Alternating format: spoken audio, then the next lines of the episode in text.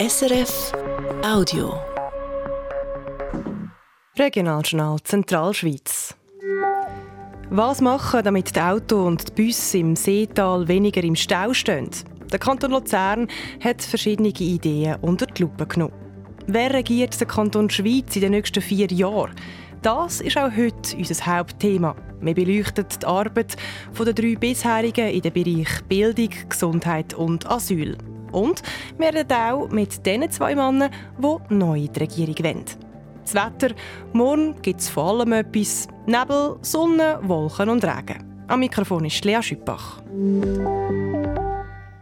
Das Bundesgericht kippt eine geplante grosse Hühnermast zu Adligenswil im Kanton Luzern. Mehr dazu jetzt in den Nachrichten mit Miriam Eisner. Der Bauer hätte auf einem seiner Grundstücke am Dottenberg einen Hühnerstall für mehrere tausend Tiere bauen. Dagegen hat sich eine Nachbarin bis vor das höchste Gericht gewehrt und dort schließlich Recht bekommen.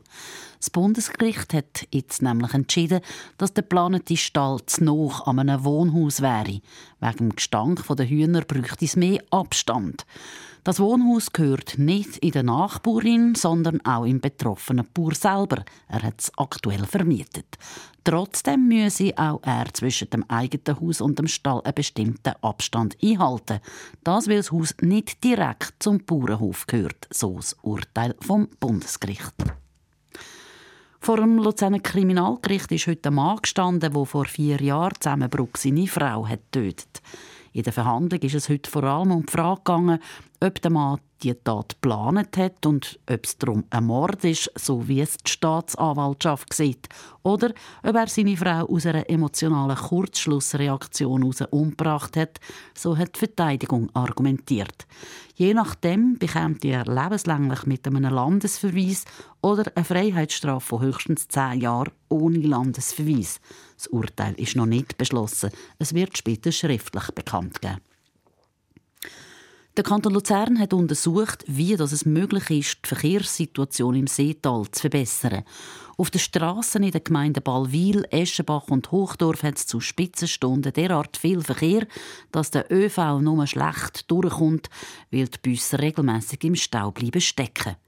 Der Kanton ist jetzt zum Schluss gekommen, dass die sogenannte Variante 0 Plus die beste Lösung sei.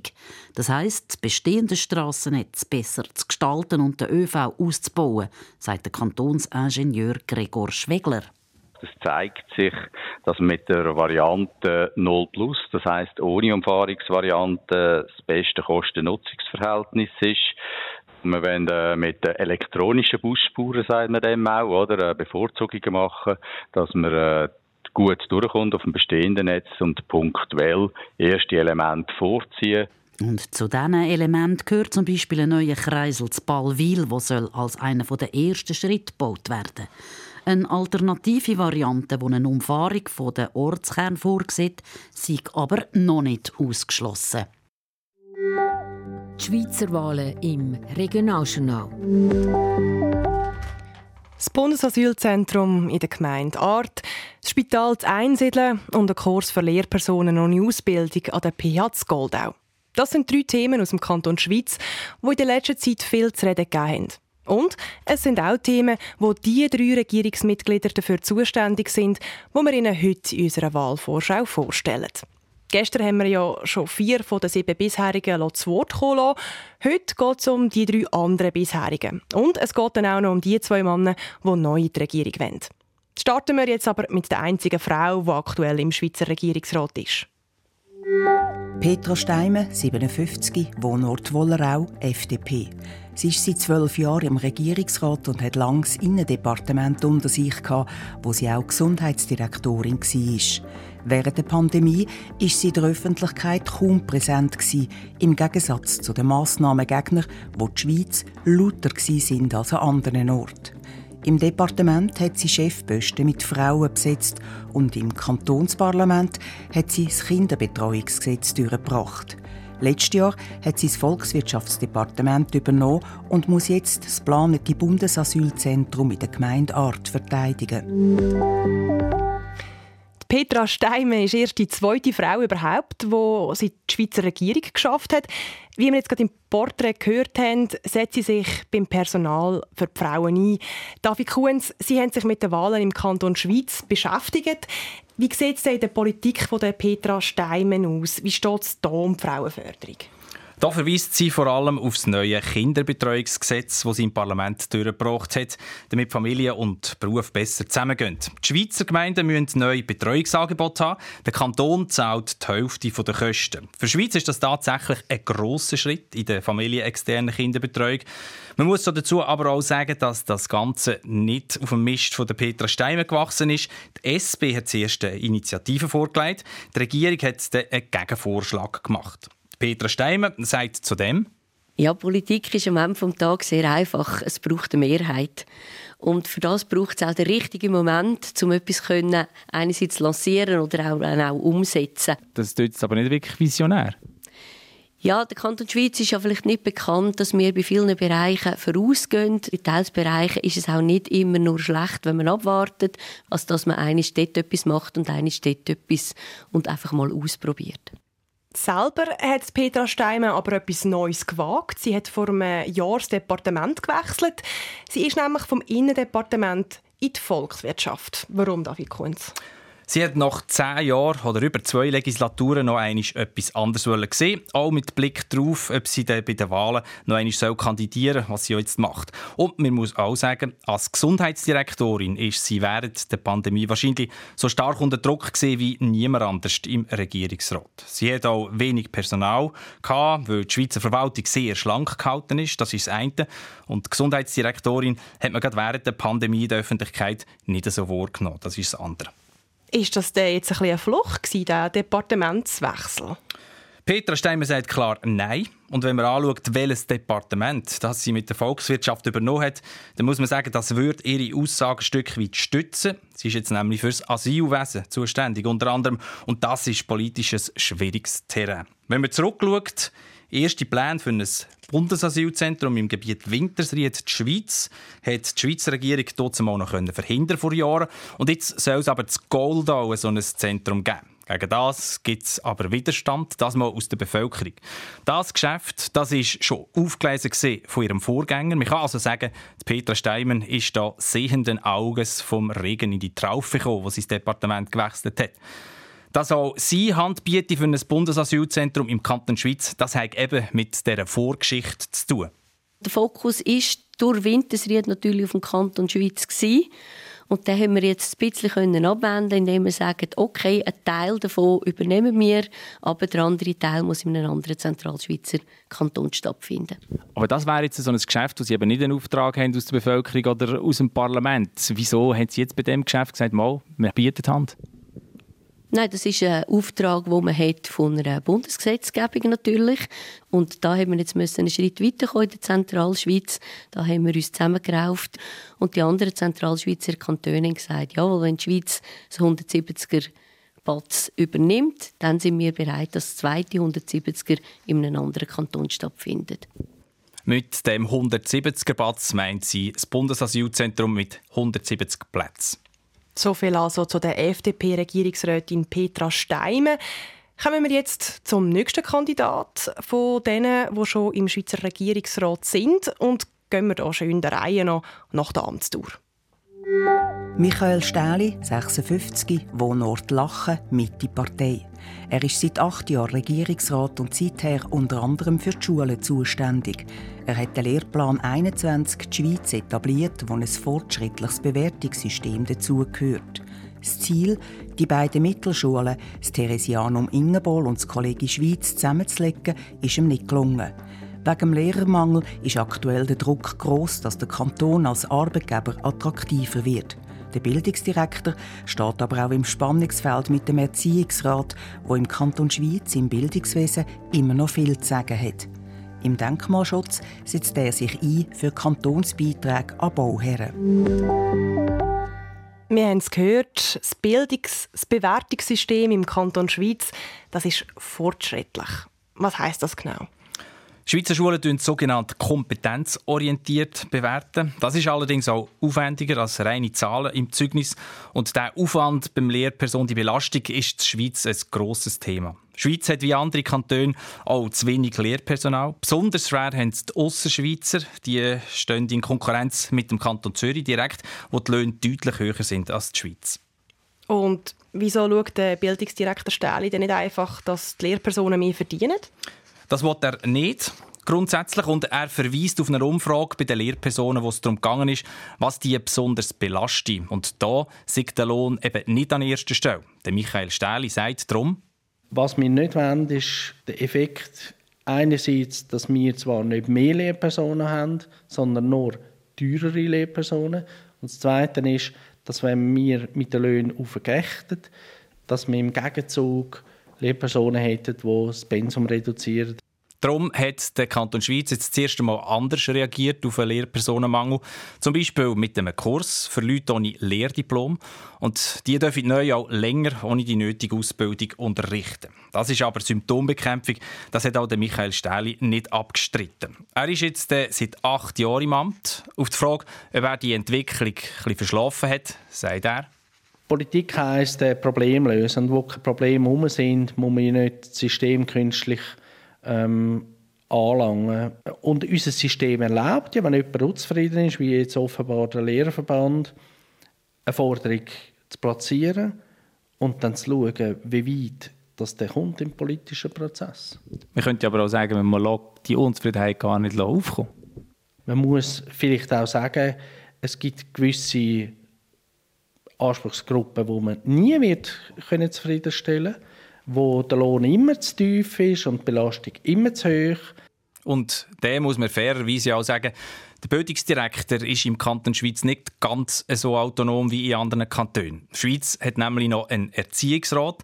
Das ist ein parteipolitisch zusammengesetztes Gremium, das die Aufsicht und eigentlich abschließende Kompetenz über die Schulen hat. Wenn es aber ums Geld geht, dann hat trotzdem die Regierung oder am Ende das Volk zu sagen.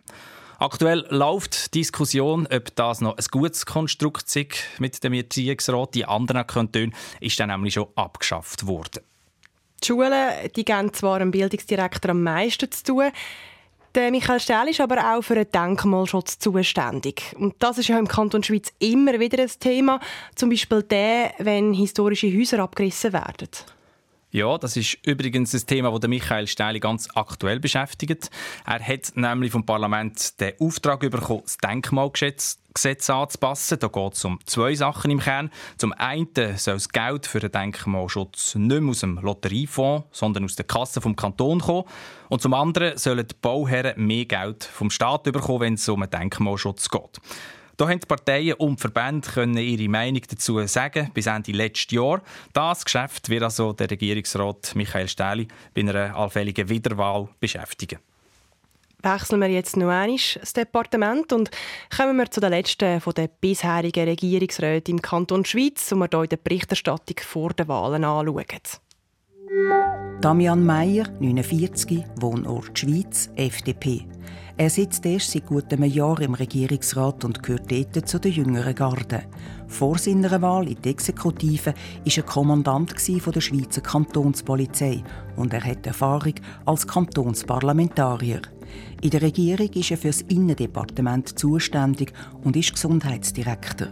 Ein schwieriges Erbe hätte er müssen übernehmen mit dem Dossier vom Spital einsiedeln, wo es Kritik von Mitarbeitenden gegeben hat der Kanton aber nur beschränkt kann Einfluss nehmen kann. Vorwärts machen will er im Bereich Langzeitpflege und will das Gesetz über soziale Einrichtungen komplett überarbeiten.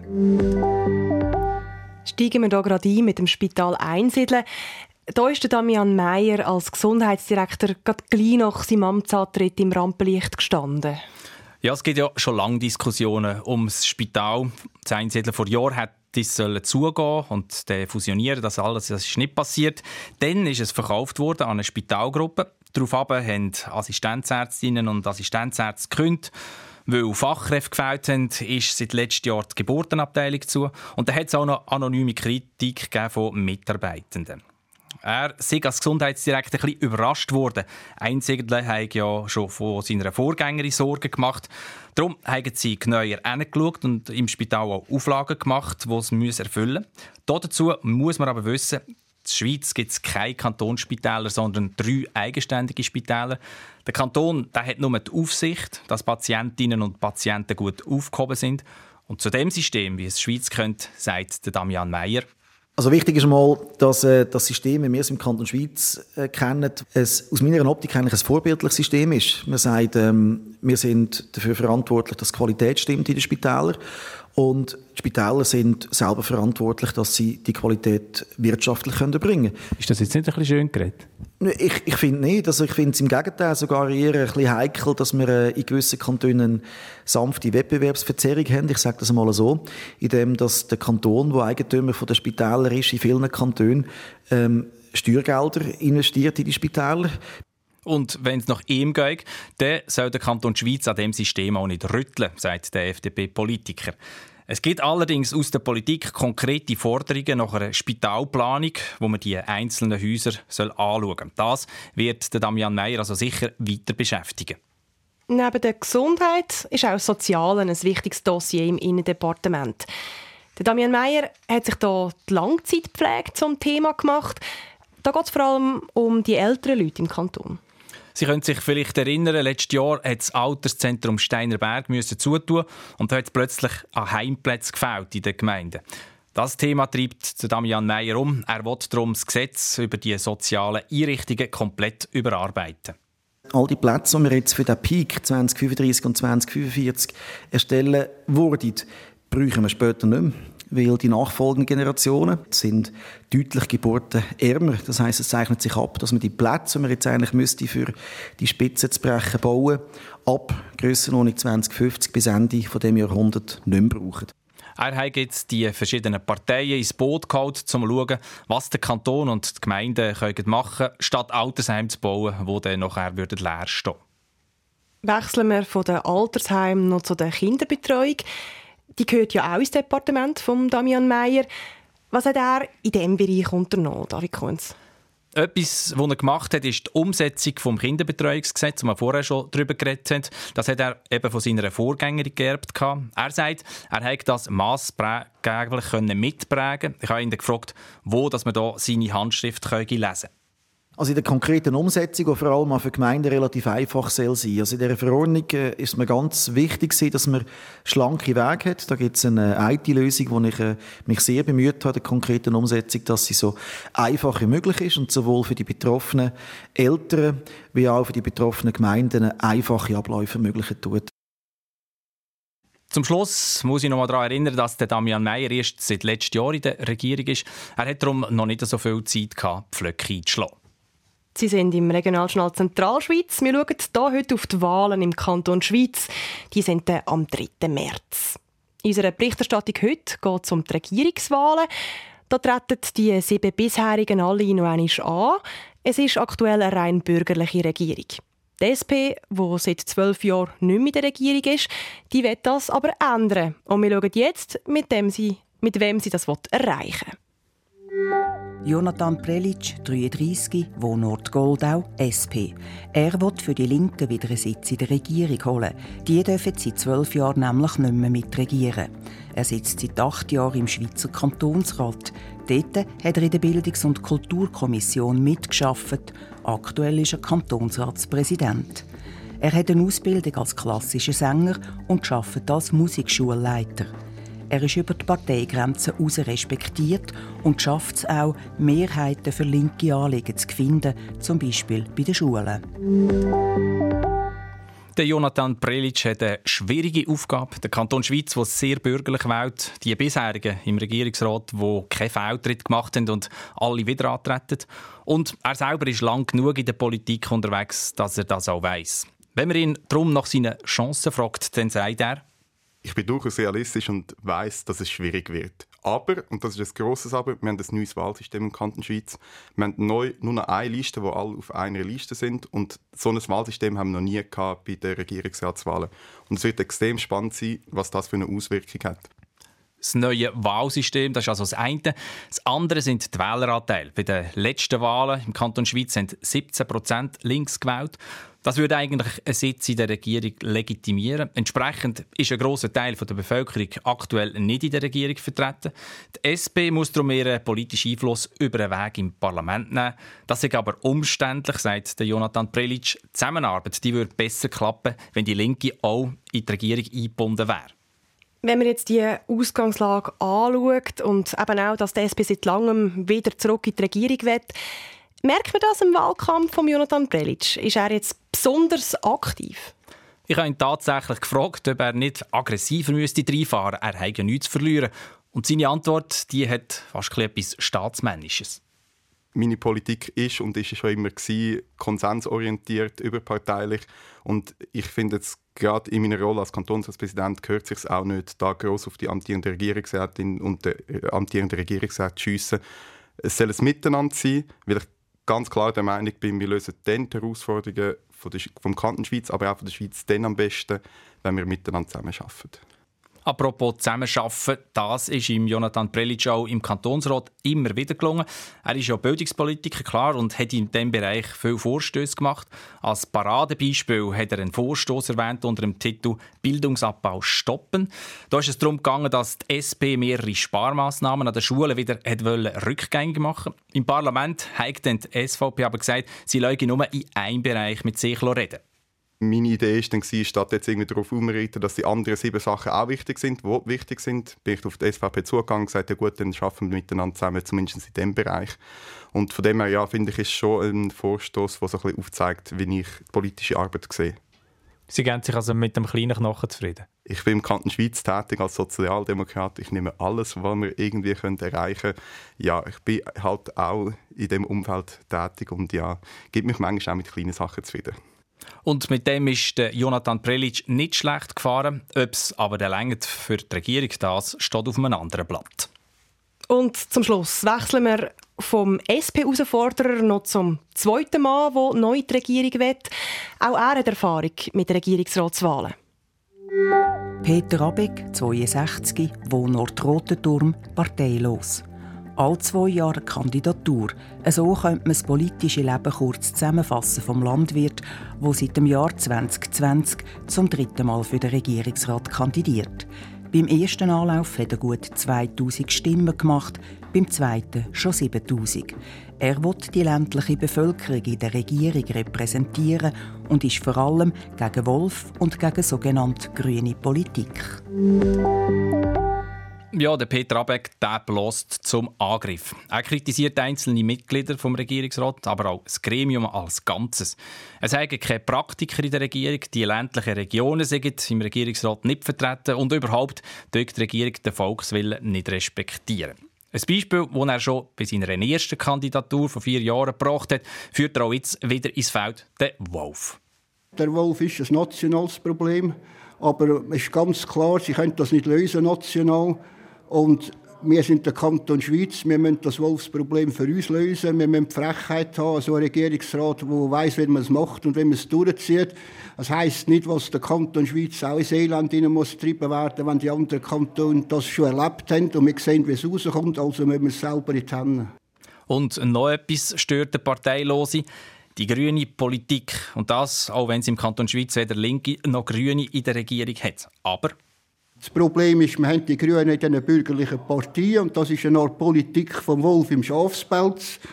Und, und das ist eigentlich das, was letzt läuft.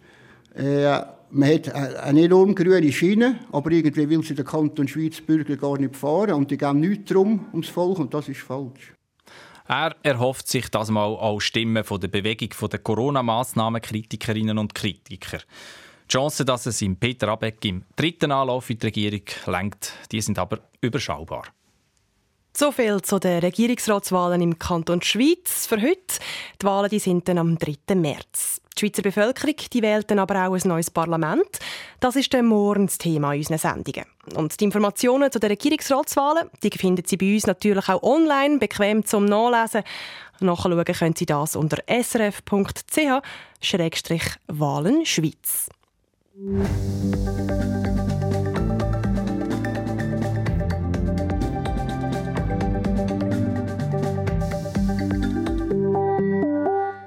Regionalschnall Zentralschweiz.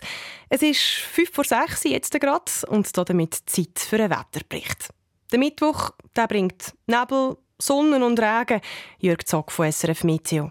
In der Nacht ist es leicht bewölkt oder klar. Die Temperaturen sinken auf 4 bis 0 Grad, Sandermatt kühlt auf minus 8 Grad ab. Morgen ist es dann zuerst trotz Wolkenfelder noch zeitweise sonnig. Lokale Nebelfelder lösen sich bald einmal auf. Dann im Laufe des Nachmittags werden die Wolken immer dichter und im späteren Abend breitet sich von Westen her Regen aus. Die Temperaturen liegen morgen am Nachmittag zwischen 10 und 12 Grad, auf dem Pilatus jetzt knapp über 0 Grad. Dazu bläst der Südwestwind mit starken und auf den Bergen mit stürmischen Böen. Am Donnerstagvormittag ist es dann noch bewölkt und stellenweise regnet es. Schnee gibt es nur oberhalb von etwa 1800 Metern. Am Nachmittag wird es dann trocken, die Wolken lockern auf und es gibt ein paar sonnige Abschnitte. Dazu wird es mit böigem Südwestwind bis zu 15 Grad mild. Und jetzt wechseln wir noch einmal zu heute und die wichtigsten Meldungen vom Tag, die hat Mirjam Meisner in der Kurzfassung. Der Kanton Luzern hat untersucht, wie es möglich ist, die Verkehrssituation im Seetal zu verbessern. Aus Sicht des Kantons ist ein Ausbau des bestehenden Strassennetz und dem ÖV die beste Lösung. Eine alternative Variante mit einer Umfahrung der Ortskern sei aber noch nicht ausgeschlossen. Die Stadt Luzern wird Mitte Mai aufzeigen, wie es überarbeitete Projekt für das neue Luzerner Theater herkommen soll. Der Projektierungskredit kommt voraussichtlich im Sommerhalbjahr ins Stadtparlament. Das ist später als ursprünglich gedacht. Grund für die Verzögerung der Zweckverband der grossen Kulturbetriebe, der das Betriebskonzept noch extern überprüfen. Ein Bauer aus dem luzernischen Adligenswil darf keinen grossen Hühnerstall bauen. Das Bundesgericht hat einer Nachbarin Recht gegeben, die sich gegen die Hühnermast hat gewehrt. Der Stall kommt jetzt noch an ein Wohnhaus her, so das Urteil vom Bundesgericht. Speziell dabei ist, das Wohnhaus gehört zwar einem betroffenen Bauer selber, wie es aber nicht direkt mit dem Landwirtschaftsbetrieb zu tun hat, gilt die Abstandsvorschrift auch dort. Vor dem Luzerner Kriminalgericht ist heute ein Mann gestanden, der vor vier Jahren zu Emmenbruck seine Frau hat getötet In der Verhandlung ist es vor allem um die Frage gegangen, ob er die Tat geplant hat oder ob er seine Frau aus einer emotionalen Kurzschlussreaktion heraus umgebracht hat. Das Urteil wird später schriftlich bekannt geben. Regionaljournal Zentralschweiz. Verantwortlich für die Sendungen von heute ist Mirjam Meisner. Am Mikrofon verabschiedet sich Lea Schüppach.